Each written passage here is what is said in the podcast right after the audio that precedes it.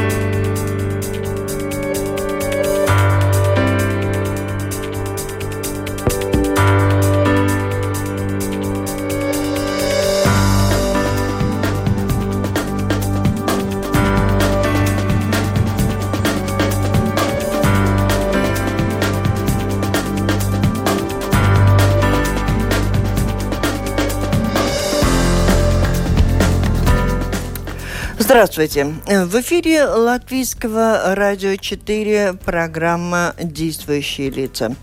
В Латвии, у Латвии второй самый низкий показатель привитых от COVID-19 в Европе. Но рано или поздно охват всего населения прививкой произойдет. От кого и чего зависит, как скоро это случится, даст ли регистрация о прививке права путешествовать и как в условиях распространения ковида в Латвии обеспечивается другая медицинская помощь. Об этом сегодня говорим в программе с министром здоровья Даниэлем Павлюцем. Добрый день, вы на связи, слышите? Добрый день, здравствуйте. И тоже по телефону вопросы гостю задают также журналисты из интернет-портала Delphi Кристина Худенко. Кристина, на связи? Да, здравствуйте. И главный редактор еженедельника МК Латвия Маргита Спрансмане. Маргита, как связь? Добрый день. У микрофона автор ведущая программы журналист Латвийского радио 4 Валентина Арчеменко, оператор прямого эфира Яна Дрейманы.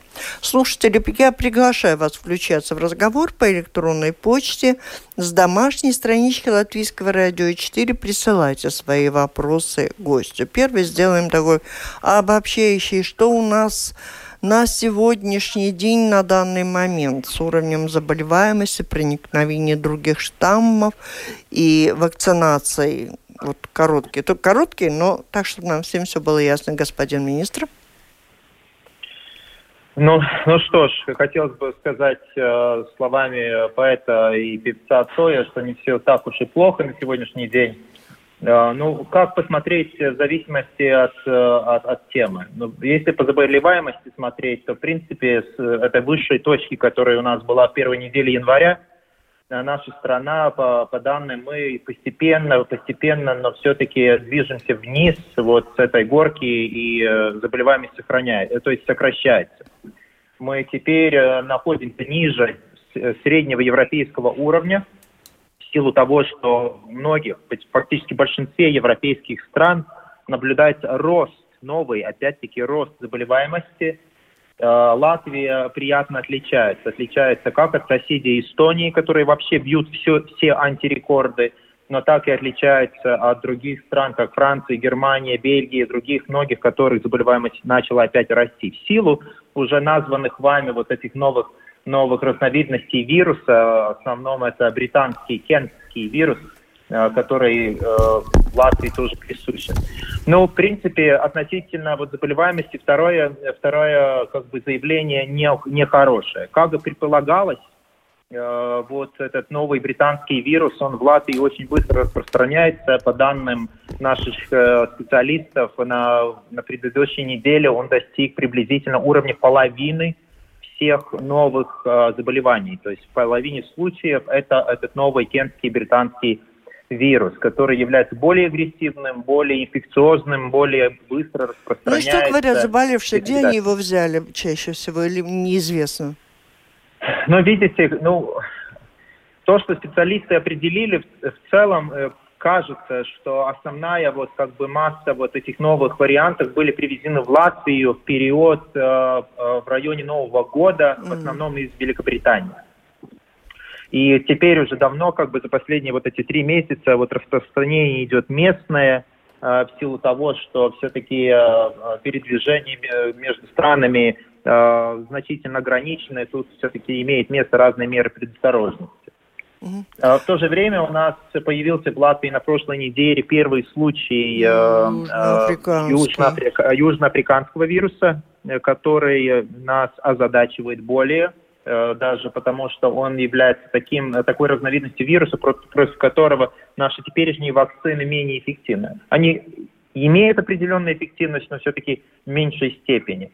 Соответственно, тут мы проводим специальные меры для, для уяснения ситуации и, и предотвращения распространения вот этой разновидности южноафриканского вируса. Есть также этот уганский вирус, несколько случаев привезенных в Латвии, похоже, опять-таки из Великобритании, поскольку он достаточно родственен, похож на великобританский вариант.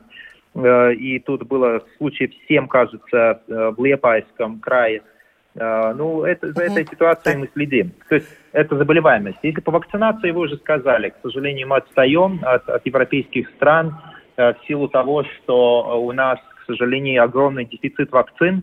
Мы вакцинируем столько доз, сколько нам привозят. И, э, ну, фактически у нас две большие причины э, отставания. Это первая причина то, что осенью мы мы не разобрались в ситуации и не купили все вакцины Pfizer, которые могли, э, купили только маленькую часть. Ну, мы эту ошибку поправляем теперь, покупая все, что мы можем. Э, и портфель вакцин у нас огромный, это почти 7 миллионов доз. Э, но, к сожалению, вот в первом-втором квартале этого года у нас недостача. А вторая причина – это то, что AstraZeneca, на которое мы положили как бы такой большой упор – и заказали очень много, э, все, что могли. AstraZeneca, к сожалению, не выполняет обязанности свои, и в первом квартале этого года э, AstraZeneca поставила нам, а также и другим странам Европы, э, меньше трети обещанного объема. То есть вместо 423 тысяч доз поставили 128 тысяч, то есть меньше трети. Вот две главных причины отставания по темпам вакцинации. А с чем связаны вот эти наши планы в апреле начать такую масштабную вакцинацию? Нам обещано или уже нам уже почти подвозят новые э, партии вакцины? Ну, видите, поставки вакцин в целом зависят от тех графиков и тех обещаний, которые нам дают э, э производители вакцин. Да? То есть AstraZeneca, Pfizer, BioNTech и Moderna. Теперь к ней присоединился Джонсон Джонсон или так называемый Янсен, вакцина Янсен, э, которая в апреле тоже у нас появится в очень небольшом объеме, но это четвертая вакцина, которая была зарегистрирована Европейским э, агентством по лекарствам. Э, соответственно, наш график, который производители нам предоставили, ну, это такой как бы приблизительный график, показывает, что в апреле месяце мы должны, должны получить намного более вакцин, нежели ранее. То есть на, на, э, по цифрам получается так. Наши прогнозы, это независимо от Янсена, э, что мы должны получить в апреле месяце 425 тысяч вакцин. При том, что до сих пор за три месяца, от 28 декабря по, по сегодняшний день, мы получили только 150 тысяч. Да? То есть 425 тысяч в апреле месяце. И э, на базе вот этих прогнозов, на этих mm, обещаний вот производителей мы а... готовимся на, к более, намного более масштабному э, процессу вакцинации. Потому вот эти центры большие по городам и так далее. Да-да-да, по, по, по спутнику еще добавьте, пожалуйста. Тут прошла новость, что Германия готова закупать. Она, он что, российский, прошел уже какую-то проверку? Тут значит так. Э, Латвия на данном этапе э, сделала заявки, заказы и покупки э, уже на 7 типов вакцин, 7 типов разных производителей. Наша базовая, скажем так, подход таков, что мы готовы рассмотреть и закупать любой тип вакцины, который зарегистрирован Европейским агентством по лекарствам, да, European Medicines Agency. И, э, насколько нам известно, «Спутник-5» теперь проходит, э, где-то, кажется, пару недель назад э, начался этот официальный процесс предварительной регистрации, rolling А, и review. можно заявляться уже, да, если что? Извините? И можно заявляться, если он подтвердится, то уже очередь уже там выстроилась, да? Если э, спутник под, э, будет зарегистрирован в Европейском Союзе, то мы определенно можем рассматривать э, необходимость покупки. Я хочу только напомнить, что мы уже закупили 7 миллионов доз вакцин. Соответственно, у нас портфель огромный. Соответственно, серьезно надо будет расценивать, какие вакцины нам еще дополнительно надо, надо ли, и что мы будем делать с остальными. В силу того, что понятно, что мы уже закупили больше, чем нам нужно. При всем том, что может оказаться, что под конец года мы э, вынуждены будем организовать ревакцинации, то есть дополнительные вакцинации в силу того, что вот эти новые мутанты распространяются, Мгм. и в зависимости от того, как долго иммунитет будет держаться от теперешних нов- вот этих вакцин. Да? Это пока еще научно недостаточно э, исследованный факт. Коллеги, включайтесь. Ну вот если про спутник э, речь зашла, то э, будут ли предложения тем людям, которые говорят, мы доверяем только спутнику, и такие люди есть, как показывают опросы. Есть, да, много. Вот будет ли тогда им такое, или будет все-таки им только И то, в целом, что есть, объясните, есть? пожалуйста, есть ли у человека возможность выбрать, может быть, он хочет не спутник, а фазер, э, вот по поводу этих выборов. Да-да-да. Очень популярный вопрос, и у меня всегда на это очень популярный ответ. Вы помните, когда последний раз делали прививку какой-то? Все равно что, гепатит там, или ревакцинацию там, э, энцефалита, или, не знаю, ребенку прививку, поливакцину делали. Помните? А вы Да. помните, кто производитель был? Да. Помните? Кристина, не надо дакать. Мгм. А многие не помнят в основном. Вот видите, как вот в этом случае с э, вакцинами э, COVID-19 э, совершенно другое информационное пространство. Это стало каким-то таким большим вопросом бренда, вопросом геополитической значимости и так далее. Ну, это факт, но такова реальность. Ну, Может быть, а- как-то иначе. Так, давайте, давайте как-то такая. время у нас уходит. Короче, вы людей интересует, они смогут выбрать или нет, тех, кто спутник, фазер или еще На что. данном Ответьте, этапе пожалуйста. нет, поскольку у нас дефицит. Э, Когда будет ситуация, когда мы будем иметь в наличии э, реально несколько видов вакцин в Латвии, я считаю лично, что выбор того, какую вакцину использовать, это выбор медика. Но, конечно, выбор медика при консультации с э, пациентом. Так что если у нас будет выбор, то при консультации медика, конечно, э, определенный выбор может быть на месте, при условии, что есть э, разные вакцины в наличии в вакцинационном кабинете. Маргет. Но из этих а, Маргета. 400 тысяч вакцин, которые мы получим в ближайшее будущее, сколько вакцин Pfizer и Moderna мы ожидаем? Ой, ну вы спросили. Так, сейчас... э, Ой, давайте не будем терять время, может быть. ну, скажем так, э, приблизительно половина AstraZeneca, остальное более-менее пополам Pfizer и Moderna, и совсем немного Janssen, по крайней мере, в апреле. Я уточню ответ на этот вопрос, у меня таблица недалеко. Мгм. Кристин, Э, Сколько процентов жителей Латвии в целом согласны на прививку или до- и достаточно ли этого, чтобы обеспечить этот коллективный иммунитет? С учетом того, что до 18 лет мы не прививаем. Но можем с 16 лет пользоваться Pfizer, да, то есть остальные вакцины пока с 18 лет. Но исследования продолжаются, то есть в какой-то момент и детей тоже будем вакцинировать, но для этого должны быть проведены, проведены необходимые исследования. Отвечаю, значит, э, у нас э, по данным социологических опросов такая группа есть приблизительно там условно 30%, которые готовы вакцинироваться сразу же. Тут дайте только возможность. Потом у нас условная треть, э, немного более, э, которые как бы не решились пока, да или нет. И это наша главная аудитория в силу тех коммуникационных, информационных мероприятий, которые мы будем проводить для предоставления официальной информации, пояснения и, и как бы, ну, можно сказать, э, для того, чтобы, ну, pārliecināt. убедите. Убедить. Убедить, да, что это надо делать, что это безопасно, хорошо и так далее. Вот. Ну, а 30 приблизительно процента говорят, что никакую не будут вакцинироваться. Ну, как бы мы будем работать на не решившихся пока людей, которые сомневаются. То есть, условно, у нас есть потенциал до 70% действительно э, увидеть, э, провести вот эту вакцинацию и добиться уровня э, вот этого массового иммунитета, который рассчитывается приблизительно на 70% взрослого населения. Какие есть перспективы относительно того, человек вакцинировался или нет? Да, даст ли ему это право больше свободнее путешествовать и будут ли ограничения касаться тех, кто не захотел вакцинироваться? Тут два ответа. Во-первых, э, вакцинация все-таки она, э, она добровольная. Да? Но ну, понятно, это мы что понимаем. сам факт... Вак... Угу. Извините.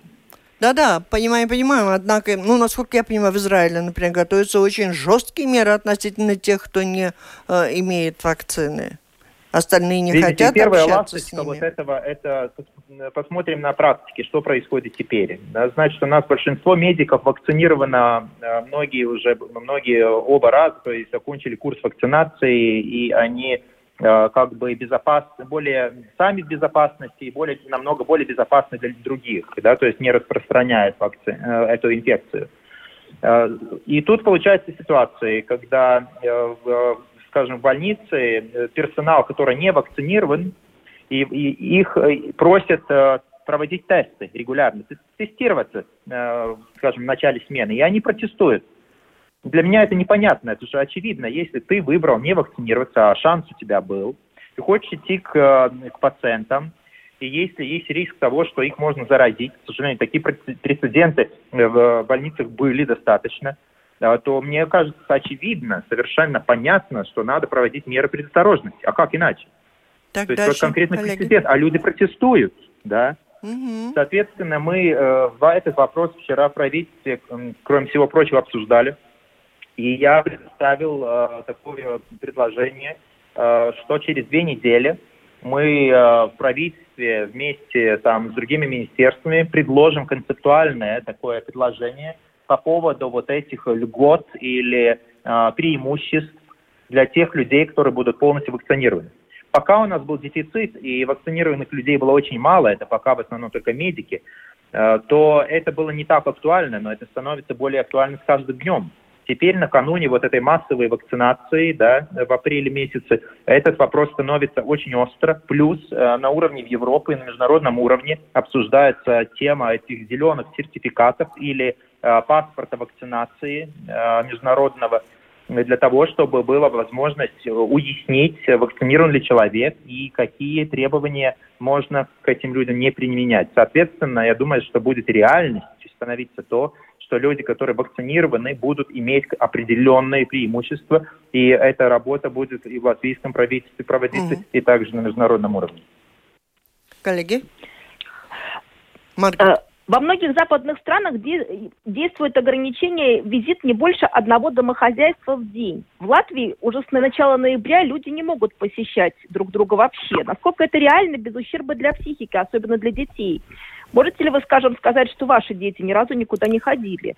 Потому что вот я слушаю собрания в классе, и я слышу, что дети ходят. И, ну, это просто, наверное, И сами вы навещаете своих родителей? Такой был вопрос, да.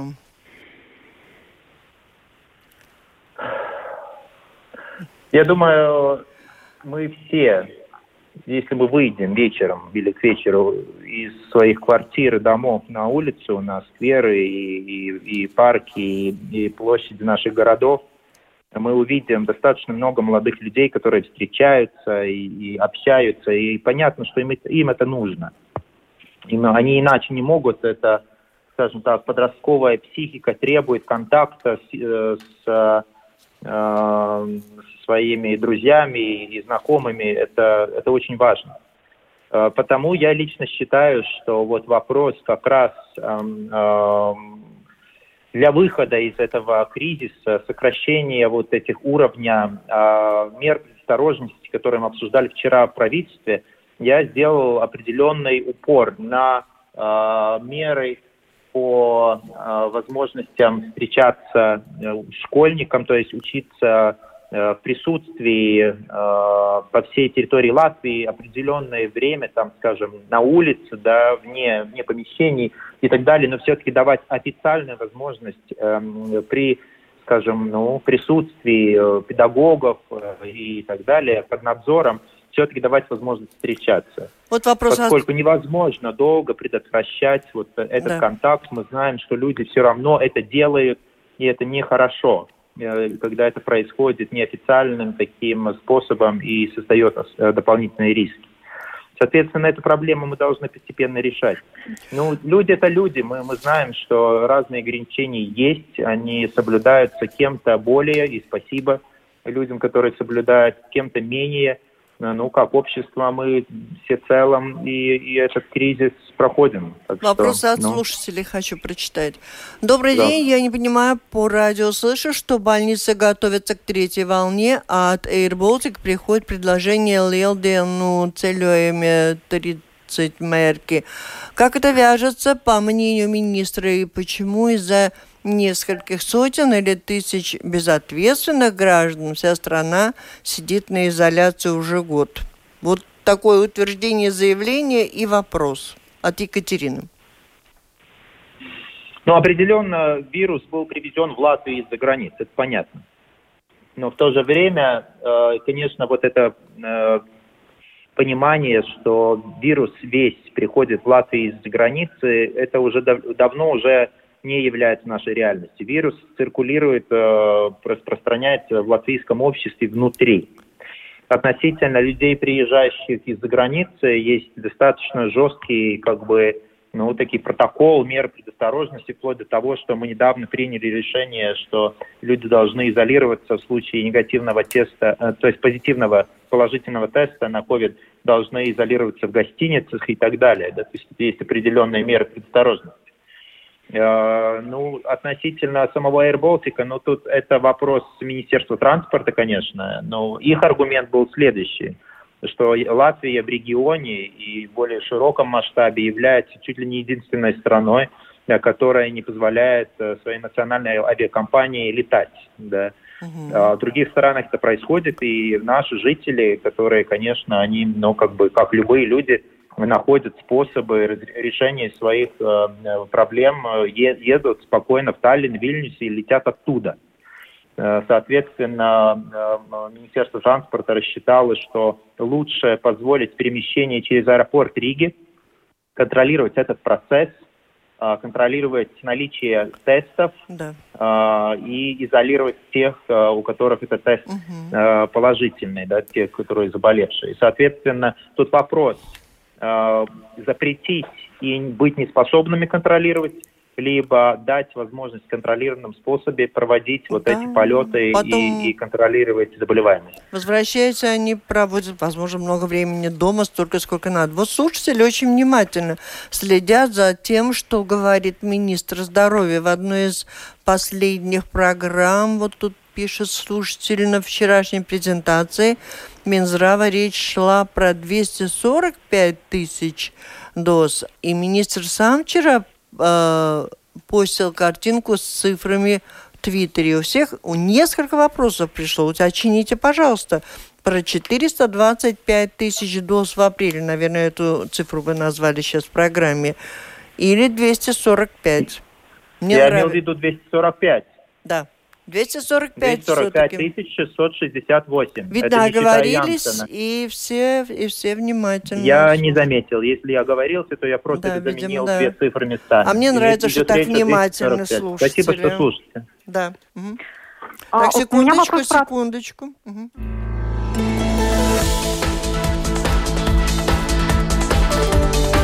Напомню, вы слушаете программу Латвийского радио «Четыре действующие лица». Каковы планы и возможности улучшить ситуацию с вакцинацией от COVID в нашей стране? От кого больше зависит эта возможность медиков, чиновников, настрой самих жителей. Обо всем этом говорим сегодня в программе «Действующие лица». В ней принимает участие министр здоровья Даниэль Павлюц, журналисты Кристина Худенко из интернет-портала «Делфи» и Маргита Спрансмана из еженедельника МК Латвии задают вопросы гостю программы. Слушатели тоже присылают свои вопросы. Сделать это легко. Присылайте по электронной почте с домашней странички Латвийского радио 4. Сделать это достаточно просто. Маргита, пожалуйста.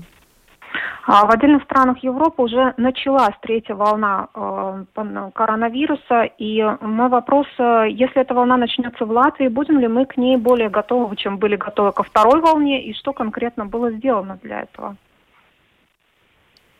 Во-первых, третья волна началась э, в ряде стран уже давно, еще до Рождества. Э, в первую очередь это была Великобритания, Ирландия, также и э, другие страны. Но теперь можно уже даже обсуждать, это третья или четвертая, или какая волна, то, что происходит теперь в Центральной Европе и в Германии, во Франции и других местах – но с точки зрения, скажем, наших соседей, Эстонии, у, у них это определенно третья волна. Она огромная, она далеко превысила любые вот, э, э, предыдущие события. В случае того, если мы, э, если хочу вам напомнить, я фактически говорю о рисках третьей волны своего вступления на должность 7 января этого года.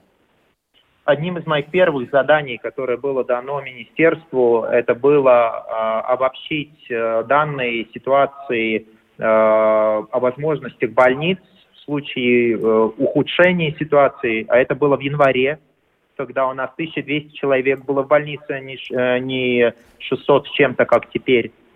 Это и было проведены вот такие расчеты, и мы в правительстве получили поддержку в размере 66, 66 миллионов Э, евро, которые теперь вкладываются в расширение возможностей наших больниц э, для того, чтобы справиться с более широким распространением заболеваемости. Да? То есть тут развертывание новых, э, новых коек больничных и, и разного уровня техника для поддерживания функций жизни, для, для отделов, реанимационных отделов, интенсивной терапии – Э, и так далее, и так далее. Да, соответственно, чисто с такой технической стороны обеспечения э, наши больницы будут э, более готовы. Ну и понятно, тут все те мероприятия, которые в правительстве обсуждаются, сложно, долго, трудно. Я лично настаивал и продолжаю настаивать на то, чтобы правительство заранее договорилось о сценарии D, то есть сценарии Э, которые мы будем внедрять в случае ухудшения ситуации, в случае того, если вот эта кривая э, заболеваемости резко пойдет вверх. То, что мы видим в последние дни, это такая, что вирус, вот эта ситуация топчется на месте, да, как бы продолжается снижение, но вот такими небольшими-небольшими скачками ситуация с дня на день, с недели на неделю все-таки э, ухудшается, улучшается. Мы стагнируем на данном этапе. Я очень боюсь, что при уровне 50% британского вируса среди новых, э, новых инфекций, это обратится в рост заболеваемости в какой-то момент. И это может случиться достаточно скоро. Потому я надеюсь, что завтра на заседании правительства, правительство в целом э, поддержит э, сценарий, который можно было бы внедрить в случае ухудшения ситуации. Понятно, что мы с другой стороны должны обсуждать и договориться о мерах, которые мы будем проводить э, в направлении э, нормальности, да, то есть сокращение, скажем, разных там мер предосторожности, которые возможны в случае продолжения улучшения ситуации. То есть мы должны быть готовы к обоим возможностям. Кристина, последний вопрос. Э, работает ли программа психологической помощи населению, на которую выделили 7 миллионов евро, потому что от психо, э, психотерапевтов профессиональных, я слышала, что предложенная им компенсация 20-25 евро, она вообще никак не отвечает реальной ситуации, поэтому они не готовы работать за такие деньги. Ну, я, я в курсе того, что определенная часть профессии не готовы за такие деньги работать, но в то же время мы, у нас есть информация, что есть целый ряд специалистов, которые э, не только согласны, но и сами фактически предложили в, том, тот период, когда мы разрабатывали вот эту программу э, психоэмоциональной поддержки, которая правительству было подтверждено и на которую выделили 7 миллионов евро на этот год, которые сами заявили, что считают, что вот этот уровень финанс, финансов достаточен изначально, и они э, как бы не согласились на вариант, что людям, э, скажем, пациентам выдвигать требование дополнительно еще доплатить своего кармана, чтобы, э, скажем, э, психолог или психи, психотерапевт получил в два раза больше, как они привыкли, да. Соответственно, тут есть разные специалисты, разное мнение. Это, это нормально. Сами услуги, они развертываются постепенно. Тут целый ряд есть действий, в том числе очень важно, чтобы вот улучшился вот этот контакт между семейными врачами и специалистами психического здоровья для, для того, чтобы э, вот э, семейные врачи могли получать консультацию от специалиста э, в разных случаях. Ну и, конечно, чтобы предоставить вот эти э, оплаченные государством, правительством оплачиваемые консультации психолога, психотерапевта. То есть реально попасть на эту консультацию? С мая месяца. Будет... Часть услуг будет доступна с мая месяца. Мы развертываем. Это новые вещи. Мы внедряем. Это как бы в процессе разработки. Спасибо. А, а, на этой неделе были начаты переговоры о возможном отмене чрезвычайной ситуации 7 апреля. Как вы сами думаете, насколько вероятно, что чрезвычайная ситуация закончится и какие ограничения могли бы остаться в силе после этого числа? Поймите правильно, чрезвычайная ситуация – это юридическая формула юридическая формула того, каким образом правительство может принимать разные решения. Соответственно, мы начали готовиться к этому вопросу, и вчера в правительстве обсуждали поправки в, закон, э, в законе об управлении кризисом COVID. Э, сейчас проходят э, дебаты в парламенте по этому же законопроекту, для того, чтобы те требования, которые на данном этапе были включены в указ, да, ну, rīkojums, ārkārtas situācijas rīkojums, да, то есть как это называется, указ об чрезвычайной распоряжение чрезвычайной ситуации, э, чтобы их э, как бы сформулировать в законе, да, чтобы была э, юридическая база для действий правительства при управлении кризисом. Это юридическая сторона.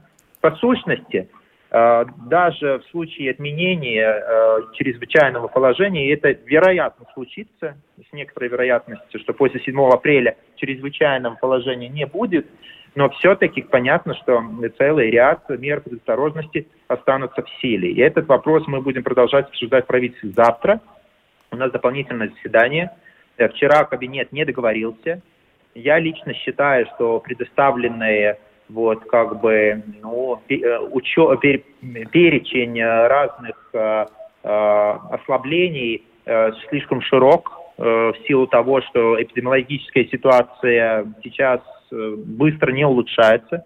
У нас есть риски вот третьей волны, о которой мы говорили буквально несколько минут назад, и что мы должны быть э, все-таки действовать с предосторожностью. Но сам факт тот, что мы работаем над э, планом 4 Э, четырех э, ступеней, из четырех элементов, как постепенно выходить из э, теперешнего режима мер предосторожности.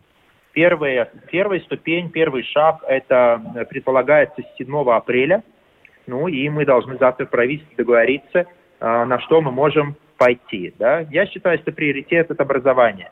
То есть у нас сейчас имеет место разные Э, там, скажем, в регионах, в которых заболеваемость низкая, э, мы даем возможность младшим классам все-таки учиться в школах, да, то есть э, в присутствии. Соответственно, мы предполагаем немножко расширить вот этот круг классов и возможности проводить отдельные, отдельные э, уроки вне помещений раз в день условно для всех классов и так далее. То есть это обсуждается. Э, завтра, я думаю, будет внесена, внесена определенная ясность. Кристина, если что-то на душе, и надо обязательно спросить, давайте минуточка. Если нет, я тут поспрашиваю. Я сразу уточню, раз в день проводить уроки или раз в неделю? Потому что раз в день это... Тут разные предложения. Тут была предложена модель Министерством образования проводить модель ротации, э, да, что, скажем, в течение недели, там пару дней э, учится э, в школе, остальное время э, отдаленно и так далее. Есть разные модели, которые в разных странах также использованы. И сама суть – это давать возможность молодым людям встречаться и учиться вместе, но в безопасной ситуации, в основном желательно э, вне помещений, кроме младших классов, которые, как я уже говорил, э, в регионах, которые э, более безопасны, имеют возможность с 1 по 4 класс все-таки учиться в школах.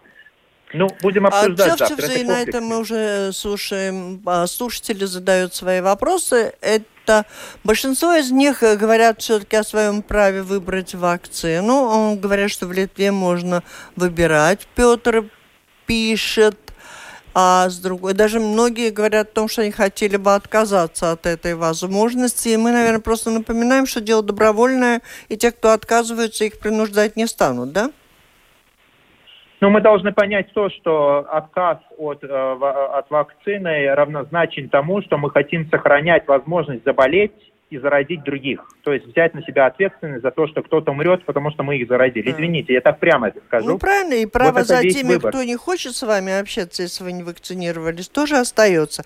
Так, по заводу я хотела спросить, как вы оцениваете mm-hmm. вот эту идею, что наши производители решили производить вакцину, пока соберутся, пока начнут производить, тут нам уже обещали через года полтора, может быть, и проблемы это уже не будет. Как вы считаете? Знаете, это все имеет определенное отношение ко мне. Э, все это началось с того, что на европейском уровне начали обсуждать э, программу развертывания э, европейских как бы, производственных способностей в сфере производства вакцин. И я попросил фактически нашу индустрию, Министерство экономики Э, участвовать вот в этом процессе, они включились, и есть определенные результаты. То есть сформировался такой э, круг компаний заинтересованных, ну, очевидные компании, это и All Farm, и Grindex, и Farmidea, э, которые э, серьезно отнеслись к этой возможности и готовят свои предложения. Я это оцениваю очень положительно. Это не последняя пандемия, не последняя эпидемия. А, и мы, вот этот кризис отлично показал, что в ситуации такого большого кризиса а, все-таки отношения стран сложные. У нас сложные отношения с Великобританией по поводу AstraZeneca. А, определенные есть вопросы там, взаимного экспорта, импорта вакцин с Соединенными Штатами и с другими странами. Да, соответственно, Э, очень важно, что в Европе и также в нашей стране есть производственная способность э, создавать вещи, которые, производить вещи, которые для нас важны. Соответственно, в силу наших традиций э, в сфере производства лекарств эту базу надо использовать. И я считаю, что за несколько лет вот такую базу производства в Латвии можно создать биотехнологии, биотехнологии и, и что место нашей вот компании в мировой вот этой ну, vērtības ķēde. Ценность. Как это? Цепи, ценности. цепи поставок да, глобальных на рынке это могут найти и что мы все Я могли думаю, бы жить спокойнее, том, если бы в Латвии такая база была. Производить не только эту вакцину, спрос на которую, возможно, иссякнет, а речь идет о Нет, вакцине. Любой, любую да. вакцину. Это вот и, такой вопрос и, по Тут идет речь о создании базы производства биотехнологий, а это можно использовать разным способом. Сотрудники бюро проекта вакцинации, их судьба. Считаете ли вы, что поспешно было решение создания такого бюро, а и что из себя представляет нынешнее решение присоединить их к Национальной службе здравоохранения? Вот такой вопрос от слушателей. Не означает ли это, что если как отдельная структура они посуществовали бы, получали свои зарплаты и прекратили свое существование, то, будучи присоединенным к Национальной службе здравоохранения, эти сотрудники остаются навсегда в этой структуре? Я категорически отрицаю, что это было, чтобы это было бы ошибкой э, создать команду управления э, координацией проектом вакцинации. Я хочу еще раз подтвердить, заметить, что в тот момент, когда я пришел в министерство, тут ни один человек не работал повседневно э, вопросами вакцинации. То есть все занимались э, своими делами, плюс кое-кто еще каким-то образом участвовал в недостаточно понятном процессе управления процессом вакцинации. Я думаю, что по, по определенным вопросам э, результат налицо. А, команда вакцинации как работала, так и работает и будет работать.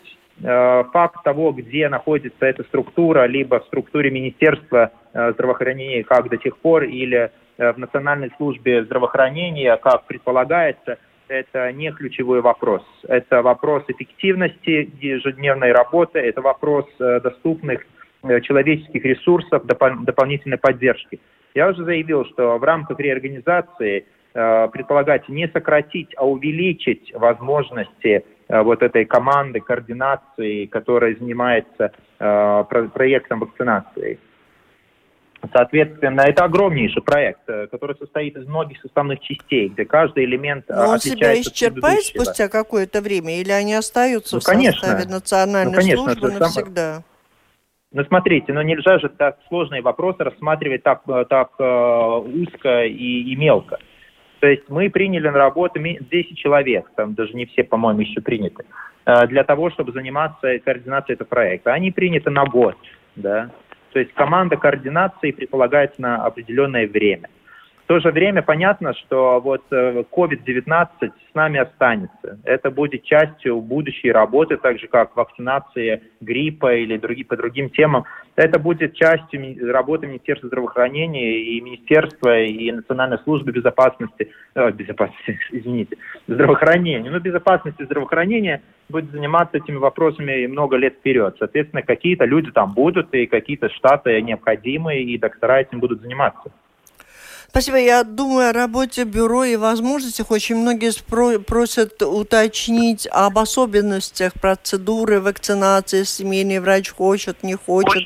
Зачем звонить на этот номер, зачем регистрировать. Мы все это сделаем. И даже, может быть, в рамках действующих лиц пригласим представителей этого бюро, потому что сегодня там есть специалисты, говорящие на русском языке, помогающие нам э, в работе в очень многих программах. В завершении я у вас хотела бы все-таки спросить, каков ваш прогноз, надолго ли? Можете ли вы нам обещать, что это страшное так, распространение этой болезни, которая приносит нам сегодня так много проблем, когда это дело все может закончиться? Мы со своей стороны сделаем все возможное в силу того, как поступят вакцины в Латвии, чтобы э, вакцинировать нам э, по возможности больше жителей Латвии, э, по возможности скорее. Наша задача, нам выдвинутая, это 70% жителей взрослых Латвии, э, то есть старше 16 или 18 лет, до конца лета. Это общая европейская цель. Это уровень 70%, это вот так называемый вот уровень массовой иммунитета для того, чтобы мы могли себя чувствовать безопасно, для того, чтобы вирус не распространялся. Чем больше мы будем вакцинироваться, тем безопаснее мы будем. Вакцин для всех хватит. Соответственно, ответ на вопрос, когда это кончится и кончится ли, и каким образом, зависит от нас всех, от всех, кто примет решение вакцинироваться. Я прошу всех звонить по телефону 8989, сделать свою заявку или в интернете manovakcine.lv. Э, и на данном этапе 167 тысяч человек сделали вот эту свою заявку, но мы хотели бы видеть, конечно, намного более. А без заявки Тогда... человека не вакцинируют разве через семейного врача? На 8 Для того, чтобы человек можно было вакцинировать, его надо пригласить, его надо найти. Да? Соответственно, проще всего, если человек сам делает заявку, дает нам свои данные контактные, и тогда мы будем mm-hmm. в определенный момент, когда э, возраст человека, его ситуация соответствует приоритетной группе, мы пригласим. Да, тогда нам понятно, с чем нам работать. Если человек не делает никаких шагов со своей стороны, когда мы, конечно, будем проводить какие-то мероприятия, мы будем работать с базами данных э, тех же самых семейных врачей, они будут приглашать. Но не все семейные врачи э, вакцинируют. Соответственно, да. мы будем искать данные людей, э, которые а... не вакцинированы пока э, в национальных реестрах. Да, то есть мы будем делать свою работу. Мы постараемся, чтобы каждого пригласили. Но так. если, э, чтобы нашу работу сделать проще, пожалуйста, сделайте свои Время заявки по телефону практически программы истекло, и я не выполнила свое обещание слушателям рассказать еще о том, как организована э, работа для сохранения здоровья друг на другом, в другом случае, когда есть другие проблемы со здоровьем, тут я либо беру с вас слово, что не будем надолго откладывать нашу очередную встречу в рамках программы «Действующие лица». И, может быть, слово скажете, как оцениваете, как работает система на другие направления в здравоохранении?